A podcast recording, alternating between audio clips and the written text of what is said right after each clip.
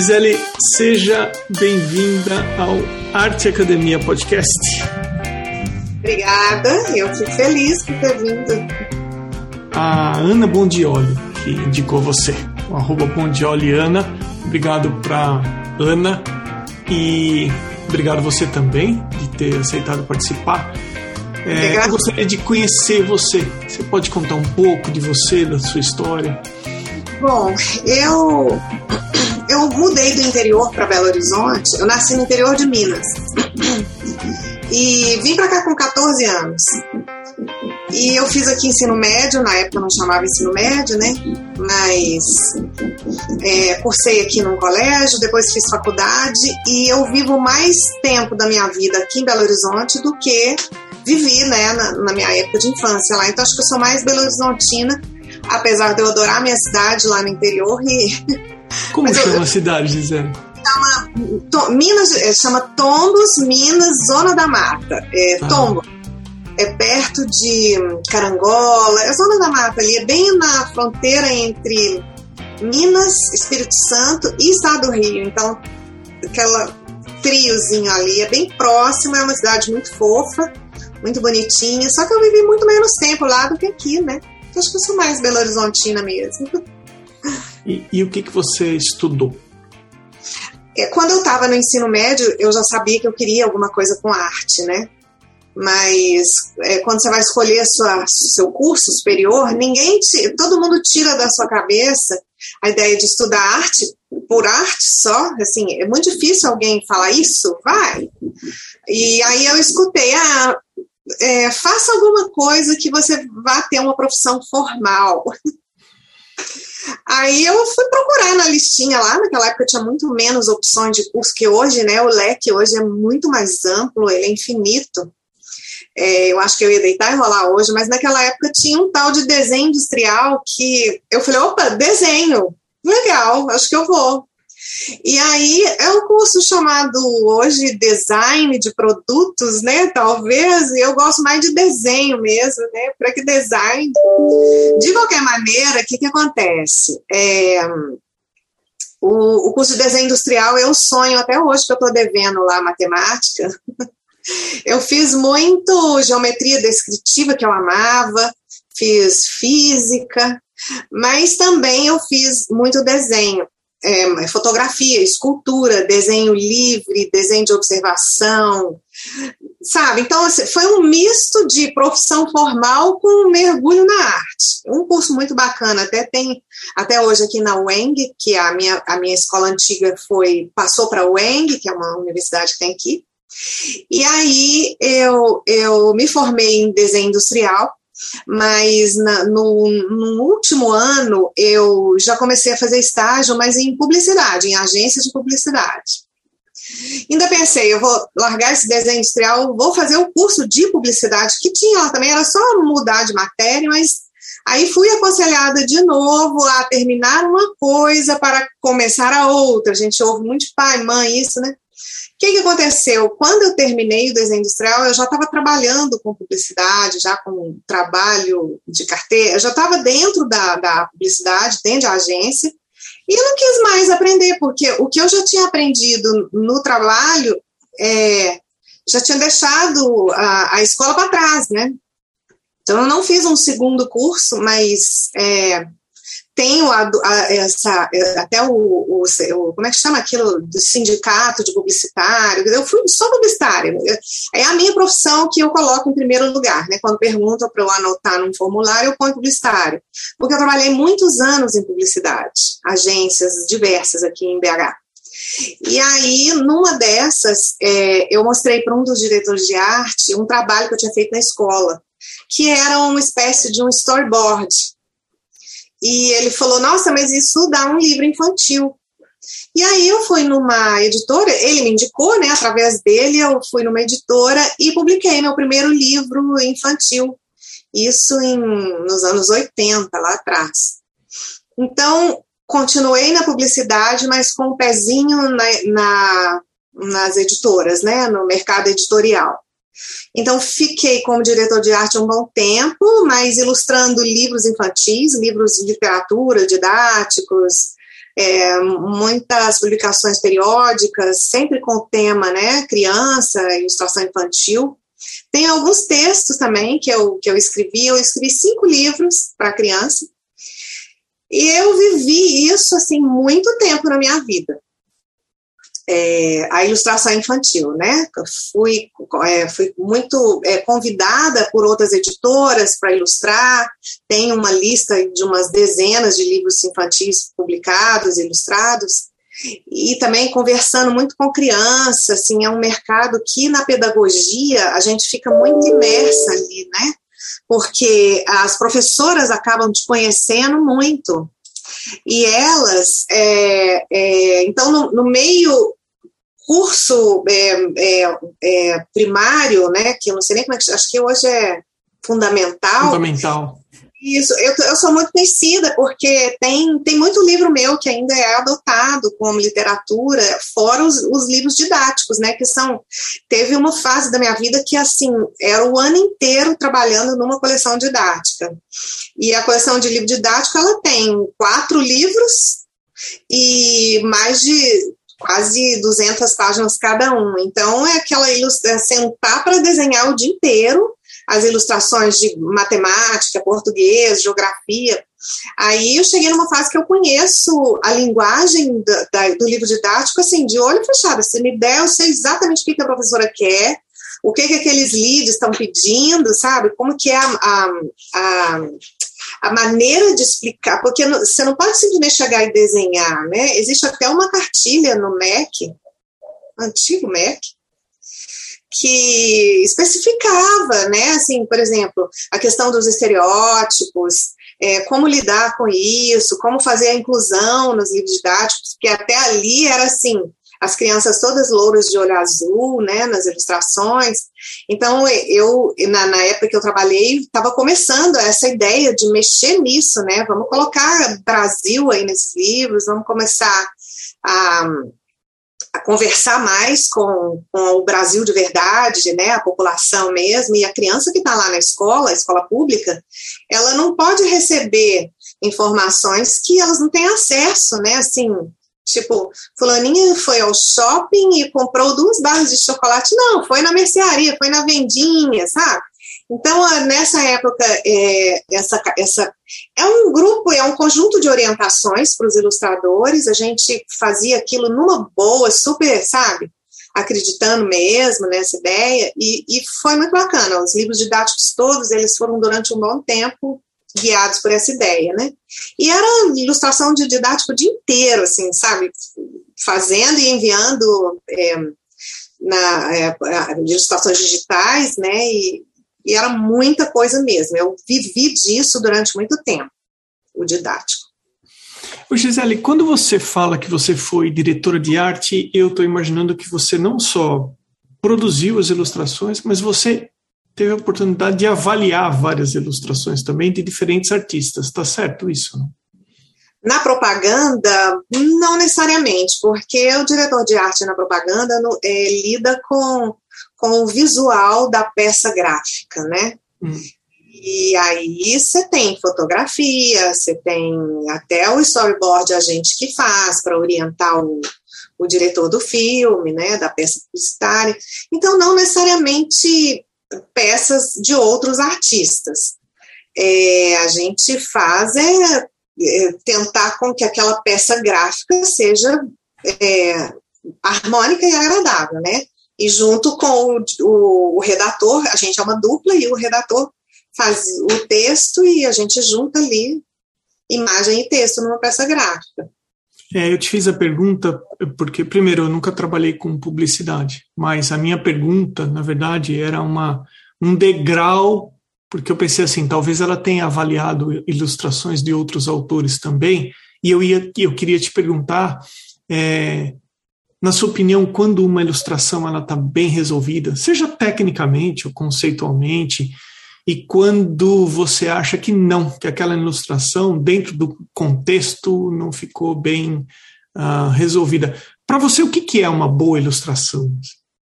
Ó, é, para mim não é nem tão difícil responder isso, mesmo não tendo lidado com isso na minha época de diretor de arte, porque o meu olhar hoje para a arte, eu, eu fui o meu olhar foi treinado a ver imagens harmonicamente agradáveis, né, e profissionais. Eu, quando eu olho uma ilustração, eu sei sobre a maturidade da, do artista, né? É, você bate o olho e fala, esse cara sabe o que ele queria fazer e ele conseguiu.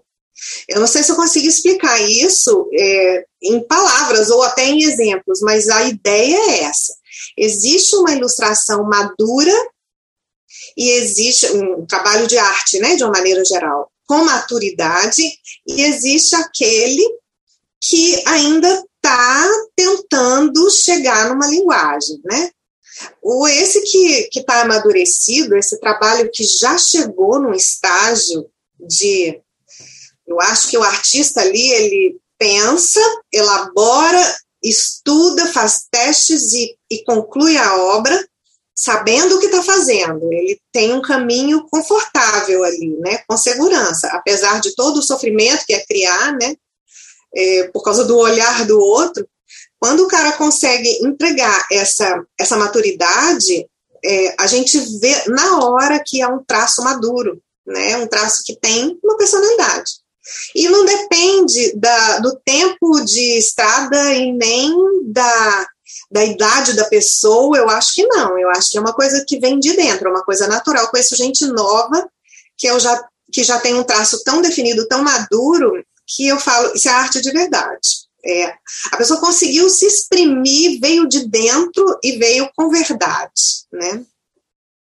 É, eu eu tenho um pouco disso, eu vou até compartilhar uma experiência que eu tive aqui. As pessoas, elas uh, ou se auto uh, convidam para participar do podcast, ou se auto-sugerem para participar do podcast, ou algumas outras pessoas uh, sugerem, enfim. E eu sempre dou uma olhadinha nos perfis, e eu cheguei num perfil de uma artista que eu identifiquei uma dedicação tão grande na elaboração do contexto e do texto, que quando eu fui olhar o trabalho, existia uma diferença muito grande entre a maturidade da contextualização daquilo que ela queria dizer, mas eu percebia, eu percebi que a, a, a parte visual dela era muito imatura. Ah. Independente do contexto dava uhum. para perceber que não existia um investimento no desenvolvimento da parte visual, da parte de execução da pintura, da mesma forma que existia na parte da contextualização e do texto. Eu diria que essa pessoa está buscando loucamente pôr a carinha para fora e está tentando ali não afogar. Né? Ah, é um sofrimento, por isso que eu te falo que é sofrido, né? Você produzir uma obra é sofrido mesmo. Mas eu concordo com você sobre identificar a maturidade da, de quem está por trás do trabalho. E tem ainda aquela maturidade que a gente que passa da que, que assim sobrepõe a nossa maturidade, que a gente simplesmente se deixa encantar pela ah, pela ilustração. Fala sozinho, né? Exatamente, é isso mesmo. E como que está hoje em dia? Você comentou, ó, eu tive uma, uma, uma boa parte da minha carreira na parte publicitária, ilustração e etc. E daí para frente, como que foi? O que, que aconteceu? Bom, o que aconteceu? Eu vivi a minha vida na publicidade, depois eu tirei o pezinho da publicidade 100% e fui 100% para editora e produzindo obras, essas didáticas que são, você faz um ano inteiro um livro para ser lançado, coleção do ano que vem, e é muito trabalho, é muito trabalho mesmo. Muita literatura que vem na onda desse, desse didático, mas o que o, o grosso mesmo do trabalho é o didático. E a literatura vem, pô, assim, as pessoas vão te conhecendo ali, e aí vem a literatura nesse, nessa esteira, né? Então, eu fiquei na, na, na editora muito tempo, fornecendo como terceirizado, oferecendo para editoras, né, trabalhos. E só que quando chegou lá, lá mais ou menos lá para 2012, 2015, nessa fase aí, mais ou menos esses anos, eu, eu senti uma grande falta assim de alguma coisa no meu trabalho. E aí eu fui percebendo o que estava me, me fazendo falta. Eu, esses anos todos de editora, eu, eu mergulhei na, na ilustração digital e fui colocando lá no armário todo o meu material de, de tinta, papel, pincel, canetas. Foi, saiu tudo do meu plano aqui de baixo e subiu, ficou lá esquecido. E a, e a ilustração digital, ela é altamente urgente, né? E na época eu precisava dela. Eu comecei pintando com aquarela para editora numa época que não tinha nem computador direito.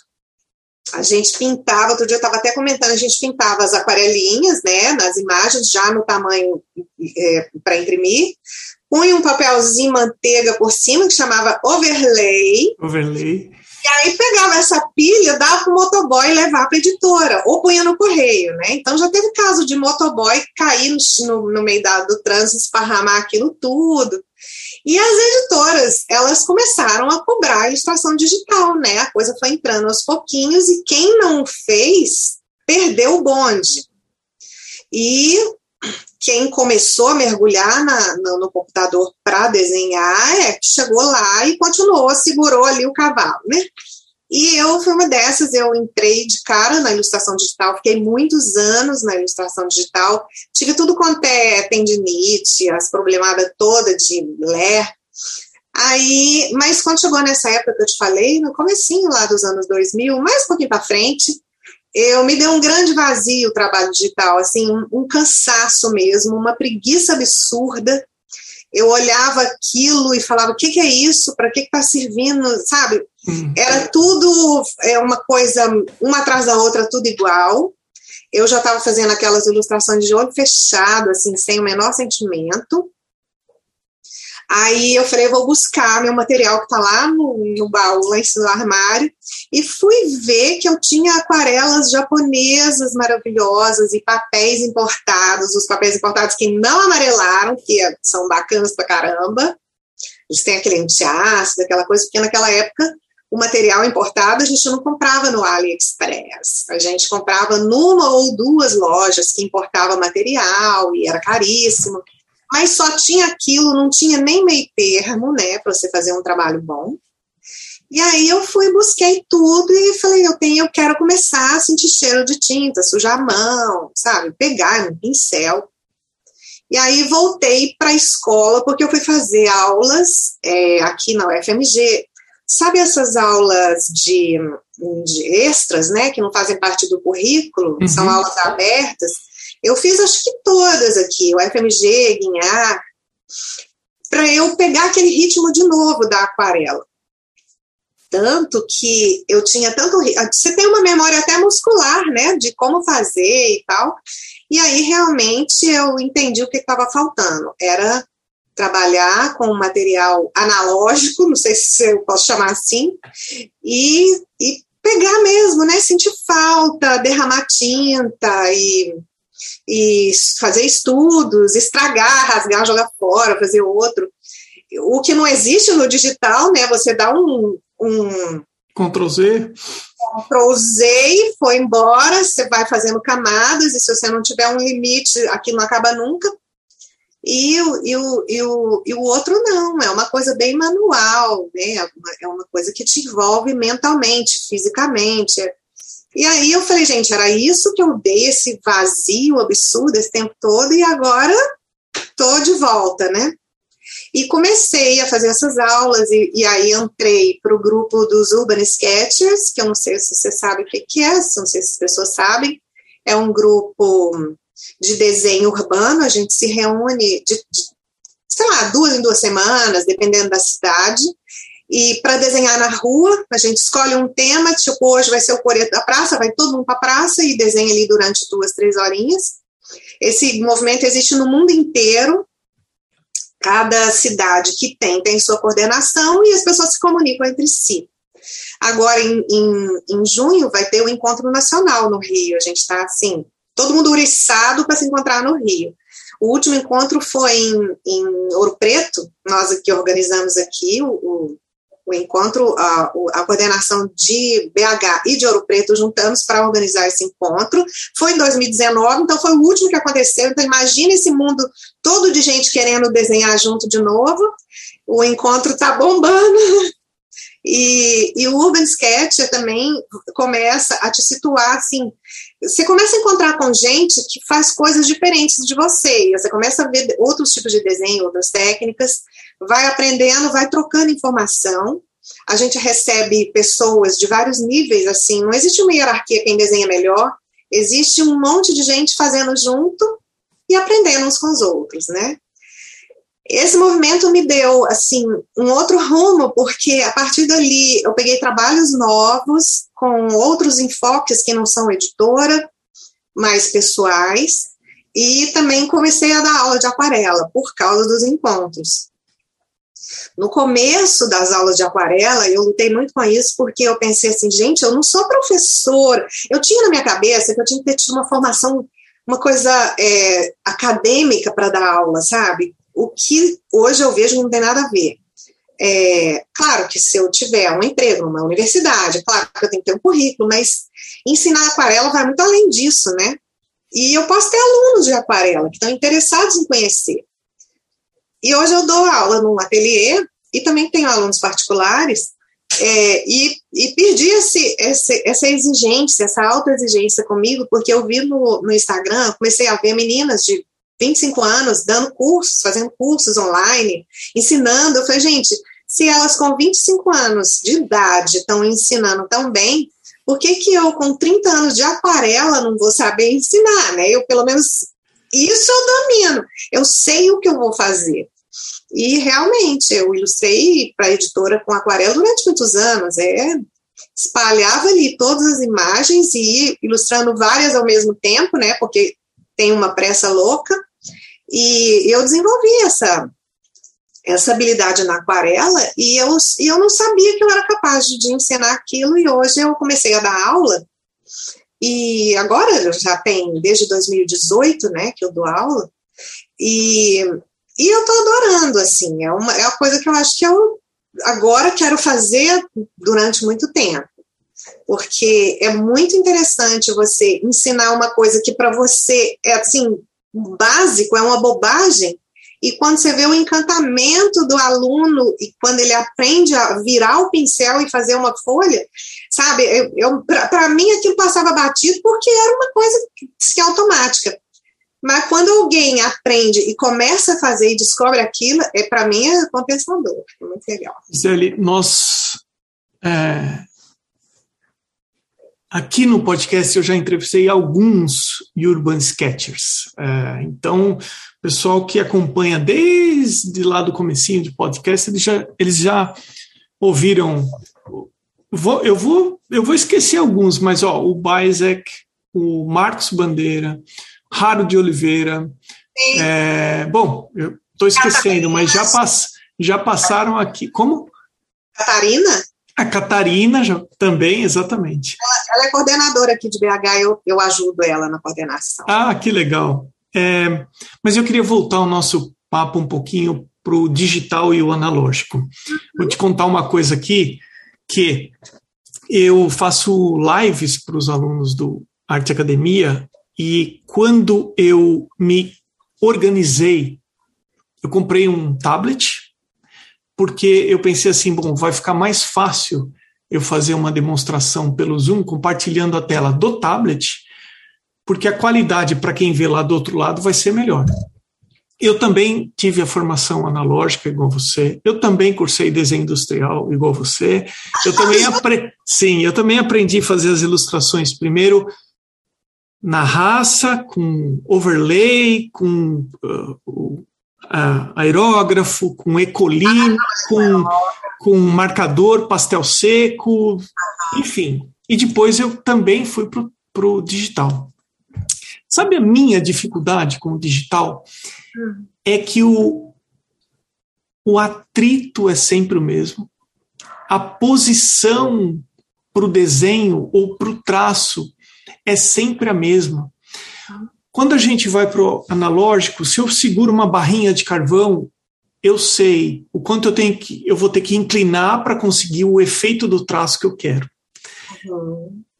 O, se eu pego um pincel, eu sei que se ele é um pincel redondo, eu, ele vai se comportar de determinada forma. Então, assim, a flexibilidade e a que a gente tem que ter diante do material é maior e o tipo de habilidade que a gente tem que ter com o digital é diferente.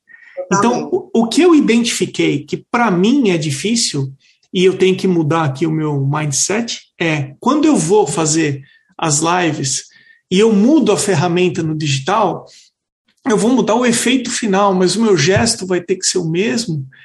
O, o atrito plástico com plástico, plástico da caneta com plástico do monitor vai ser a mesmo, o mesmo sempre, a velocidade vai. Enfim, essa é a minha dificuldade, entendeu? Essa pasteurização do digital. É... Estava esperando se acabar para eu usar. É uma pasteurização total, né? É, fica tudo plano ali, é uma é. coisa. É. Assim, mas o que eu quero comentar é que tem ilustrações digitais que são belíssimas, que não têm a pretensão de ser analógica, elas, elas mantêm a identidade do digital, elas não querem ser uma pintura a óleo, elas não querem ser uma aquarela, elas são digitais, já possuem uma identidade e, e, e, assim são assim agradabilíssimas de se ver. Mas assim, a minha dificuldade é essa. Desculpa interromper, você ia falar. Não, é, eu, eu era só te completando. Essa, essa é, é uma outra ferramenta, né? O digital é uma ferramenta além das outras. Como tem o pincel, como tem o carvão, a ilustração digital ela tem sua ferramenta, que é a caneta de, digital e a tela. É, o que, o que para mim, na minha questão pessoal, é, me fez é, sentir falta, o que eu senti falta mesmo, foi desse gestual que se fala, né? E, e essa coisa física de pegar, de sentir o cheiro, e que trabalhando com a ilustração digital um dia inteiro, eu chegava no final do dia, eu tinha que voltar para o meu corpo, porque a minha cabeça tinha entrado toda no computador. E eu esquecia do meu físico, a ponto de sentir frio, tá maior calor, eu ia sair, o povo, ah, mas você tá de blusa, tá, eu trabalhei dentro do computador gelado o dia inteiro, era como se eu tivesse entrado numa geladeira. E batimento cardíaco, parece que o seu corpo ele desaparece e fica só a sua cabeça sua mão usando a ferramenta e a sua cabeça lá dentro. E eu, e eu sentia muito falta de mexer com o corpo, de mexer com a mão, de desenhar em pé na rua, sabe? De, de juntar todo, pegar todos os sentidos, né? Não só esse, essa coisa mental. Para mim, para algumas pessoas hoje, acho que quem já nasceu digital, isso é. nem é questão, né, Emerson? Acho que a pessoa não. Eu, meu filho, por exemplo, de 21 anos, ele faz ilustrações digitais, ele tem feito coisas muito bacanas e com uma maturidade que eu estava te falando, que é incrível. O desenho dele tem uma marca já, com 21 anos, por isso que eu acho que nem é idade mesmo. E ele trabalha no digital o dia inteiro. É impressionante. Assim, eu nunca vi ele pegando um lápis grafite para desenhar, para te falar. Ah, não, comprou umas canetinhas nanquim e tava lá no sketchbook outro dia fazendo umas coisinhas. Tá certo. É, mas assim, eu... dia, não sei, eu acho que é muito pessoal isso, né? É. É, Gisele, agora, ouvindo você, 35 anos de experiência, trabalhou com arte digital, as artes analógicas também. Ainda tem alguma coisa que você, quando vai começar um desenho sente mais dificuldade ou tudo já sai assim no automático e está tudo bem? Ah, não, não sei se é automático, automático não sai não, né? Não, acho que não. Existe um, um, um norte, eu sei o que, que eu quero, mas até chegar lá tem umas voltas aí a ponto de parar e fazer outra coisa. Tem hora que trava, tem hora que, sabe, eu não consigo fazer. Eu, eu, eu brinco com os meus alunos que porque assim, tem aluno que quer chegar e já fazer uma pintura e já pôr na moldura, né, na segunda aula. E eu, e eu brinco que não, não é para isso. A gente está ali para praticar, para repetir, repetir, repetir. E aí, quando eu falo que eu mesma, se eu tenho uma encomenda, por exemplo, ah, faz uma aquarela com esse, esse assunto para eu fazer isso, eh, ou imprimir alguma coisa, eu, eu faço várias, não é uma só. É, então a pessoa, é, a pessoa é, idealiza que eu sentei, igual pianista, né? Puxei o banquinho e fiz. Só que não, né? A gente joga fora, faz vários estudos, começa num thumbnail, quando você vê você está fazendo de 70 centímetros, e até lá você gastou muito papel e gastou também muita energia, porque tem uma hora que você fala, daqui eu não estou conseguindo mais andar nem para frente nem para trás, vou largar, vou começar amanhã. É, tem, mas eu só, é o processo, né? E aí eu brinco, por que vocês acham que Van Gogh fez tantos girassóis? Ele estava repetindo, repetindo, repetindo, repetindo. Ele agarrou ali naquela fase que ele não quer. Não, a, a, ideia era fazer outros, ele não estava preocupado com o que ia ficar pronto, ele estava preocupado com o próximo. E, e, onde mais ele ia escrafunchar ali para conseguir encontrar né, o traço que ele estava atrás, que ele queria produzir. Então, é, é, a ideia é essa, é entrar, mergulhar na coisa sem achar que quando você levantar já vai estar tá pronto. Tem sempre um.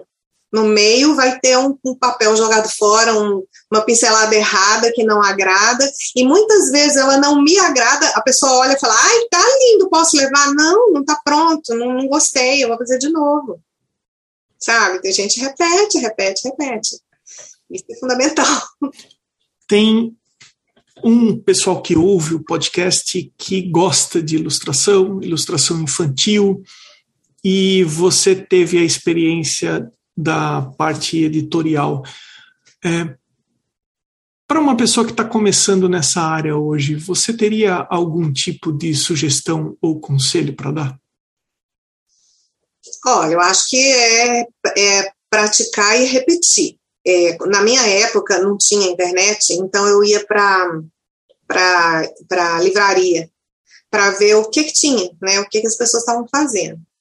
E eu ia lá, fazia minha pesquisa, que livro que existe, o que, que as pessoas estão desenhando, quais os traços que estão agradando, porque tem moda, viu? Tem época, né?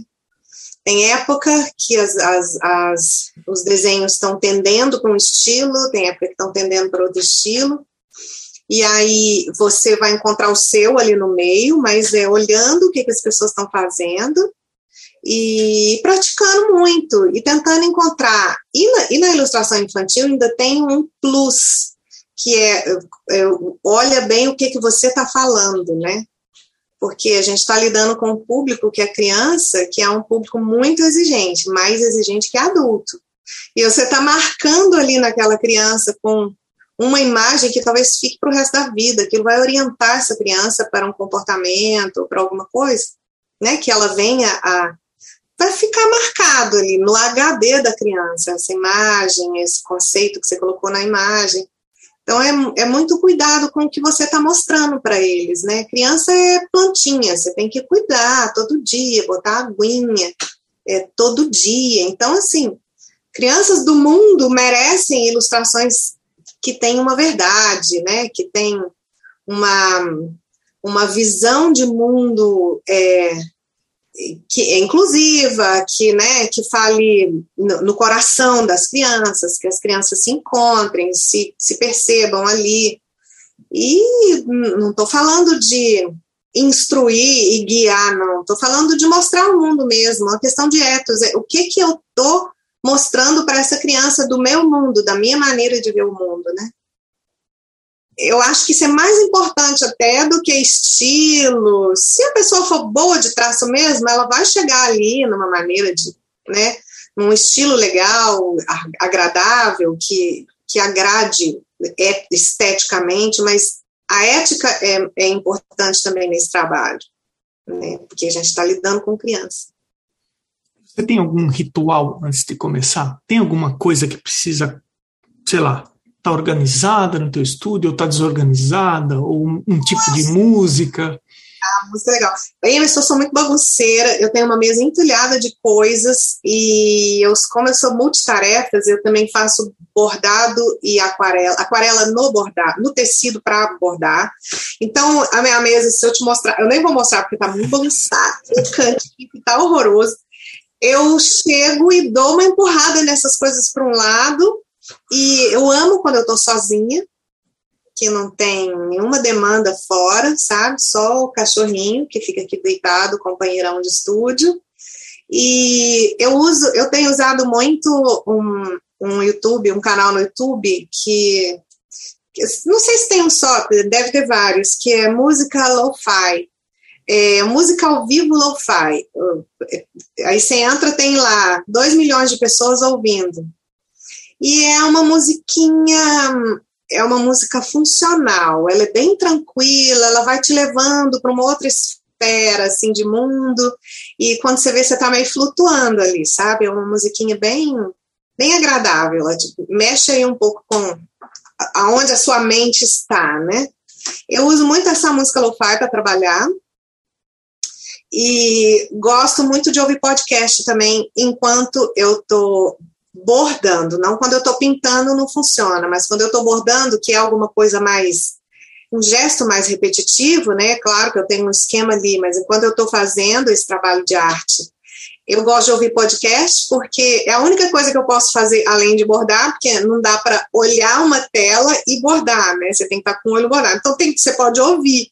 Quando não é música, é podcast. Muito bem, Gisele. Vou sugerir um, eu vou sugerir um podcast para você, chama Arte Academia. Ele está inclusive no YouTube também. Você pode. Isso que eu já não ouvi, tô, já não maratonei o seu podcast. Está maratonado. Eu já estou naquela fase de que dia que vai chegar mais. Ai, que bom, que bacana. É, é, a gente está chegando no final. Super agradável o nosso bate-papo, Gisele. É, comum. A pessoa sempre fala, pô, mas já tá acabando, né? Mas você entra com a expectativa de que vai, nossa, uma hora, né? Haja conversa, mas, pô, passa assim, ó. É, é. E eu, eu tenho uma preocupação para que o podcast não passe muito de uma hora, sabe? Eu sempre tento deixar ele por volta de uma hora. Verdade. Mas eu também deixo o entrevistado sempre à vontade para falar alguma coisa que você acha que ficou faltando no nosso bate-papo. Bom, o que, que, eu posso falar? Sobre essa minha experiência de ter dado aula, é, principalmente na pandemia, eu dei um ano inteiro de aula online de aquarela, gente. É possível, isso é possível. A aula online de aquarela é, é, rendeu assim muitos frutos, as pessoas ficaram muito encantadas, os meus alunos esperavam a semana inteira para ter aquela hora ou duas de aula. É, e aí, como eu, eu, já, eu já desconfiava, mas eu confirmei que a arte cura, né? É um remédio acima de qualquer outro para deixar a nossa cabeça saudável, para deixar a gente com equilíbrio e para enfrentar né, as, as coisas ruins que vão vindo e como exercitar e praticar uma, uma forma de arte qualquer que seja, como que isso é bom, como é saudável psicologicamente. É, é, na pandemia mesmo, eu segurei a onda, na, eu não, né? A aula de aquarela segurou a onda de muita gente que estava precisando, e agora, com aulas presenciais, eu percebo cada vez mais que as pessoas têm chegado. Eu acho que o pessoal pegou um embalo aí e, e vieram da pandemia com uma grande vontade de, de praticar alguma forma de arte para exatamente ter esse alívio, essa, essa resposta da serenidade, da leveza, que às vezes a gente não consegue, né? Ou no, no dia a dia, com remédio, com terapia. É uma forma, sim, de você. É uma terapia, né? A arte cura. É muito, muito bacana, Gisele, e eu concordo com você. Um, eu vou deixar aqui o nome das pessoas que apoiam esse podcast. Eu sempre peço para o pessoal prestigiar e, e também passar a, a conhecer o perfil dessas pessoas uhum. com um arroba na frente underline A, underline Potter, com dois T's, arte gravura, as cores de Ana Elisa, Amanda, underline Novas, underline Arts, Beatriz, underline Lima, underline Arts, Cacilda Vitória, Cibele Monteiro, ponto arte, Cristiane Docus, com dois S's e E no final, Duarte, underline Vaz, underline, Elaine, underline Art, underline Drawings, Desenho, ponto Flávia Espúrio Atelier, Ilustrartes Desenho e Criação, Irmigar Underline Desenha, que é Urban Sketcher também, a primeira apoiadora desse podcast. Eu uh, adoro a Irmigar. A gente chama ela de Irma. Irma, então, feito. Mas aqui eu tenho que falar Irmigar Underline Desenha, Ivana.visualart, outra querida. Lo Castiglione, Márcio Underline, EN Underline Arte, Mari Delmonte.arte, apoia o podcast faz muito tempo também, Mário Sérgio.freitas, Mai com Y Underline Paintings, Mônica Mendes Artista, Souto.arte, Osvaldo Underline Soares Underline Arte, Sérgio Underline Fuentes Underline Ilustra, Vancasberg e o Vinícius Mendes Arte. E tem os apoiadores anônimos do podcast, que eu sou igualmente grato Gisele, minha cara, onde podemos conferir mais sobre o seu trabalho? Eu tenho só uma rede social que é o Instagram. É lá que eu faço tudo, lá que eu converso com as pessoas, com os clientes, eu mostro o que, eu estou fazendo. Arroba Gisele com dois L's, dois underlines Vargas. Então vamos lá, repetindo. Arroba Gisele, dois L's e E, underline, underline, Vargas. Gisele, minha cara, muitíssimo obrigado pelo bate-papo. Eu que te agradeço. Muito bom. Adorei poder conversar com você um pouquinho.